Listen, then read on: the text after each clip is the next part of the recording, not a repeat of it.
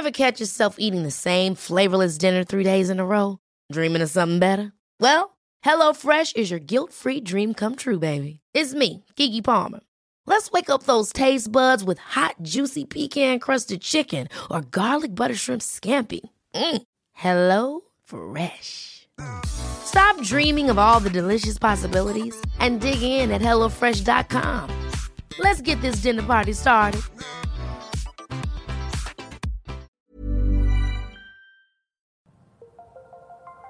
Las historias de ayer viven en nuestra memoria hoy. Viven en nuestra memoria hoy. Desde Zacatecas al centro norte de México, Cofre de Leyendas en voz de María Eugenia Márquez. Comenzamos. La calle del deseo. Leyenda zacatecana.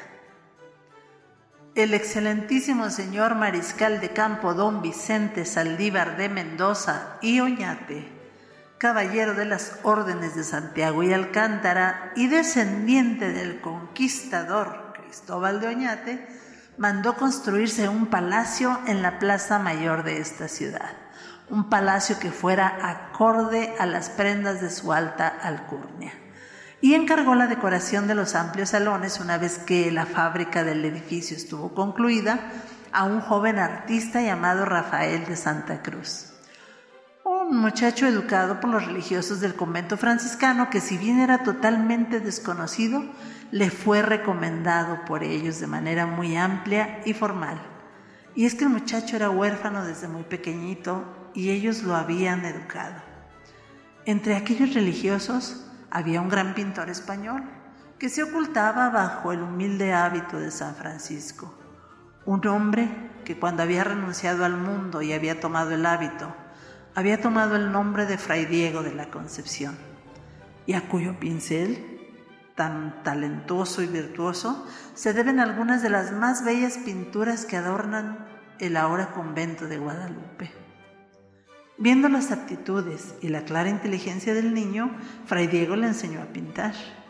Y cuando empezó a ver lo que el muchacho conseguía con su talento y su sensibilidad, quedaba cada día más satisfecho del aventajado discípulo que sabía aprovechar cada una de sus enseñanzas, cada una de sus lecciones, aquel purísimo trazo de líneas, aquellos colores manejados con tanta maestría y mezclados con ese arte tan precioso, lo hicieron saber a Fray Diego que ya tenía un relevo seguro que incluso lo superaría.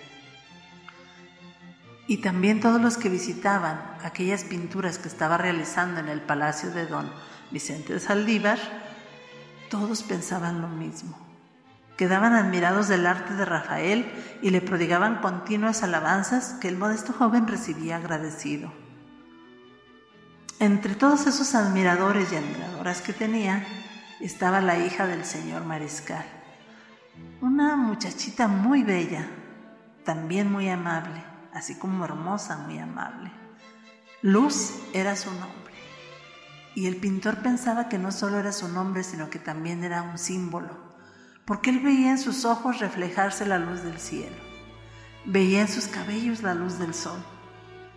Y ella, ella era una luz para su alma del joven pintor, que amaba por primera vez, amaba con todas las fuerzas de su corazón de artista amaba con todo el cariño que había necesitado a lo largo de su vida sin padres.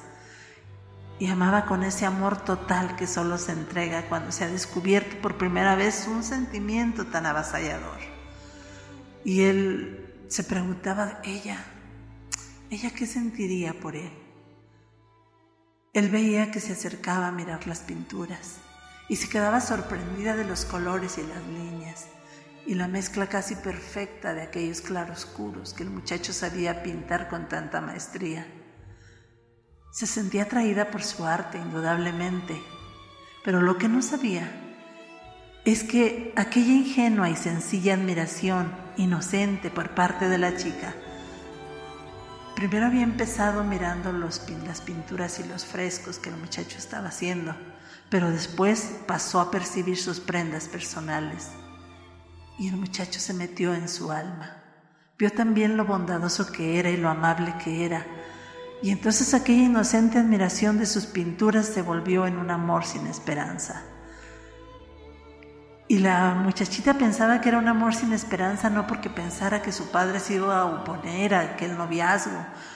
Jamás lo pensó, sino que creía que aquel pintor nunca se iba a fijar en ella. Si había tantas muchachas que iban a ver las pinturas que él hacía y tantas le decían cosas tan lindas. Y así uno y otro se quedaban callados, no hablaban para nada. Había una fecha para entregar aquellas pinturas que estaba haciendo Rafael, el 8 de septiembre, porque era la fecha fijada para la inauguración del palacio. Y ya faltaban solo algunas semanas, poco más de un mes, y todavía le faltaba bastante trabajo. Como no terminaba aún, se puso a trabajar con una febril ansiedad, a pesar de que sabía que una vez que terminara el trabajo, ya no volvería a ver a su adorada muchachita aquella muchacha que como dijimos se había convertido en la luz de su alma. Y Luz también sabía esto. Y le pedía a Dios que la fecha de esa separación forzosa no llegara o que algo pasara y pudiera seguirlo viendo. Con el trabajo tan intenso que empezó a realizar, la salud de Rafael se empezó a resentir. Empezó a sentir una extraña presión en el pecho que le obligaba a dejar el trabajo y salir a buscar un aire más puro como que no alcanzaba la respiración. Salía lejos de aquel ambiente enrarecido por las pinturas, los olores que de ellas emanaban le causaban mareos y sus ojos cansados, tan cansados de estar viendo el detalle y las líneas, buscaban reposo mirando a lo lejos. Y entonces se iba a una galería encristalada que había descubierto una galería encristalada llena de plantas exóticas y pájaros de diversas clases, de todos colores. Y ahí se sentía feliz porque a través de los ventanales miraba también el símbolo de la ciudad que era el Cerro de la Bufa. Y en una ocasión, sin pretenderlo, se encontró con Luz, que iba acompañada de una doncella. Y mientras la doncella regaba las plantas, Luz y Rafael se pusieron a platicar y se sintieron felices de estar platicando. Por eso Luz supo que a partir de aquel día el muchacho iba a descansar un poco del intenso trabajo que estaba haciendo aquella galería y empezó a fijarse, a espiarlo y ver en qué momento salía para ir por la doncella y llevársela a regar las plantas. Y así mientras la doncella regaba las plantas, ellos departían felices sin pensar en el mañana ni en qué pasaría el día siguiente. Pero como dicen los refranes populares y el pueblo sabio lo dice, no hay santo al que no se le llegue su fiesta. O que a lo que es lo mismo, todo tiempo se cumple y todo plazo se llega. Y finalmente las obras que estaba haciendo Rafael quedaron concluidas, un día antes exactamente de la inauguración por lo que recibió una espléndida recompensa por parte del señor mariscal. También fue invitado a la inauguración de aquel palacio, así es que recibió muchos elogios y muchos contratos y peticiones de trabajo de los amigos del mariscal, a quienes eh, tuvo que rehusar por el momento, pero con la promesa de atenderlos más adelante, porque en ese momento se sentía muy agotado. Pero además uno de ellos le había hecho la promesa de mandarlo a Italia a perfeccionar su arte. Unos días antes se lo había dicho y se lo había dicho en frente de Luz. Y él se había puesto feliz porque pensó que esa sería la manera en que podría subir un poco su estatus social y a lo mejor soñar con desposar a la bella Luz que tanto amaba. Incluso se lo llevó a contar a Fray Diego. Pero Luz había visto aquello no muy bien. Al día siguiente de que se lo había dicho aquel mecenas inesperado, ella la miró a los ojos y vio en ella un profundo dolor cuando hablaron del viaje. Los ojos se llenaron de chispas de luz que no eran otra cosa que las lágrimas que intentaban salir. Y hasta un cierto reproche había en esa mirada. Y aquello que vio en los ojos de luz le enfrió el entusiasmo por el viaje. Ya no pensó más en él, sino que empezó a pensar en la manera de no dejar de ver a su amada. Y con el dinero que había ganado, se compró una casita que le ofrecieron en la calle que estaba detrás del palacio, una casita que quedaba enfrente de la galería donde había pasado horas tan felices al lado de su adorada luz, y que para mejor tenía un segundo piso con un ventanal. Pensaba que desde ahí podría ver a qué horas salía ella a la galería de plantas y pájaros y la vería. Sin embargo, seguía aquel extraño malestar que, tenía y por consejo de Fray Diego consultó con un médico acerca de aquello que le pasaba, aquello que sentía, y el doctor lo examinó profundamente. Una vez que acabó le habló con toda franqueza. Ah, tu corazón está muy mal, muchacho, y tus pulmones también. Ah, la altura de esta barranca es muy perjudicial y te puede derivar en un mal cardíaco que te lleve a la tumba. Lo mismo el frío de esta ciudad no es conveniente para tus pulmones. Los cansaste demasiado, muchacho, con las pinturas que acabas de realizar. Yo te aconsejo, me ha dicho Fray Diego que tienes la oferta de irte a Italia, te aconsejo que te vayas para allá, que aceptes el ofrecimiento que te hace este señor y te vayas porque allá vas a tener una tierra más a la orilla del mar y además con un calor distinto al de acá. Y por otro lado, en el viaje, en la travesía marítima que hagas, también tus pulmones van a descansar, porque con el aire del mar se van a empezar a desintoxicar y vas a comenzar a recuperar la salud. Fueron muchas las emanaciones que absorbiste durante este intenso trabajo Así es que por lo pronto, nada de pinturas, nada de pinturas si no quieres morir. El muchacho escuchó, aquello, pero no quiso saber más de nada. Antes que dejar de ver a Luz, que irse a otro lado, prefería la muerte. Porque quizás en su interior sentía o sabía que aquel era el único remedio a su amor sin esperanza.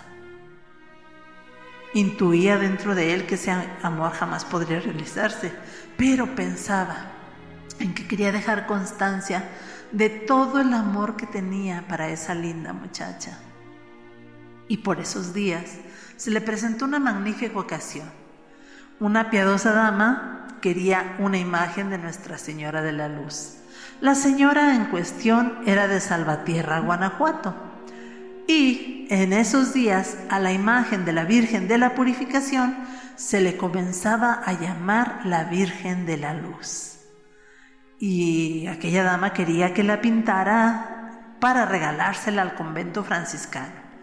Y fue a rogarle, por favor, que hiciera su encargo, que sabía que había rechazado algunos encargos y los había postergado un poco, pero ella quería que lo hiciera en esos momentos. Y el pintor accedió a realizarla a pesar de la prohibición del médico. Pero él sabía que de esa manera la imagen de aquella luz que llevaba muy dentro de su corazón podría quedar inmortalizada. Así que se consagró día y noche a su obra. Solo descansaba a la hora que la muchacha salía al ventanal de la galería desde donde se contemplaban diariamente. Él del ventanal del segundo piso de su casa y ella del ventanal de la amplia galería que estaba en su palacio.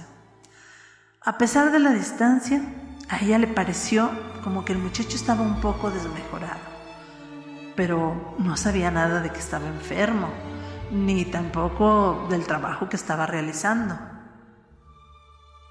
Y Rafael siguió pintando, y por fin la bellísima imagen quedó concluida pero mientras la había estado pintando, su vida también se extinguía. Y finalmente, al día siguiente que la acabó, no se presentó en el ventanal como todos los días y no se pudieron ver él y Luz. Tampoco al día siguiente ni al tercer día. Alarmada Luz por estos tres días de ausencia, le dijo al cochero de su casa que se informara acerca del pintor y que le dijera que si podría hacerle un encargo que ella quería eh, tener eh, de sus manos, una pintura que quería mandarle hacer. Con este pretexto lo había mandado. El cochero llegó y tocó a la casa del pintor y los vecinos le dijeron que hacía unos días que no lo veían salir para nada. Entonces entraron a la casa que no estaba cerrada y ahí encontraron, muerto, a los pies del caballete, a los pies de aquella hermosa pintura de la Virgen, a Rafael de Santa Cruz. Aquella Virgen era hermosísima y en los ojos abiertos del pintor todavía habían quedado fijos en el rostro de aquella imagen. Y ese rostro, hermosísimo y lleno de candor, era nada más y nada menos que el de la hija del mariscal de campo, la bellísima Luz Aldívar. Todos quedaron impresionados, se dieron cuenta del inmenso deseo del corazón del pintor y desde entonces aquella calle se comenzó a llamar la calle del deseo. Y así se había dado cabal cumplimiento a su nombre. En ese intenso deseo del pintor de inmortalizar a su amada, había entregado su salud y su vida. Y podríamos decir que así concluía uno más de esos amores sin esperanza que hubo cuando se amaron entre dos clases sociales distintas. Pero no, porque la hermosa imagen que ahora se encuentra en uno de los cruceros del Hoy Museo del Esconvento de Guadalupe sigue siendo admirada por su delicadeza y belleza. Y el cuerpo de Rafael, aquel anónimo pintor, reposa ahora en una de las criptas que quedaron en el anterior convento franciscano, el que lleva el nombre de un famoso pintor zacatecano y que coincidentemente es el mismo que el suyo, el Museo Rafael Coronel.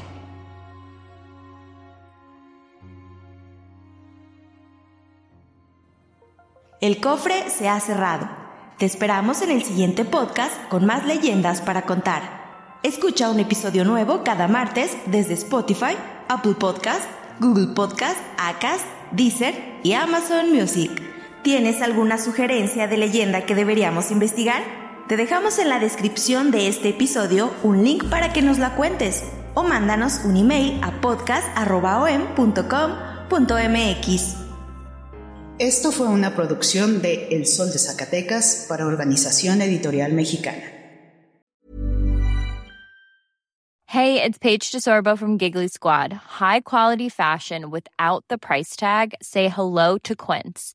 I'm snagging high-end essentials like cozy cashmere sweaters, sleek leather jackets, fine jewelry, and so much more. With Quince being 50 to 80% less than similar brands and they partner with factories that prioritize safe ethical and responsible manufacturing. I love that. Luxury quality within reach. Go to quince.com slash style to get free shipping and 365 day returns on your next order. quince.com slash style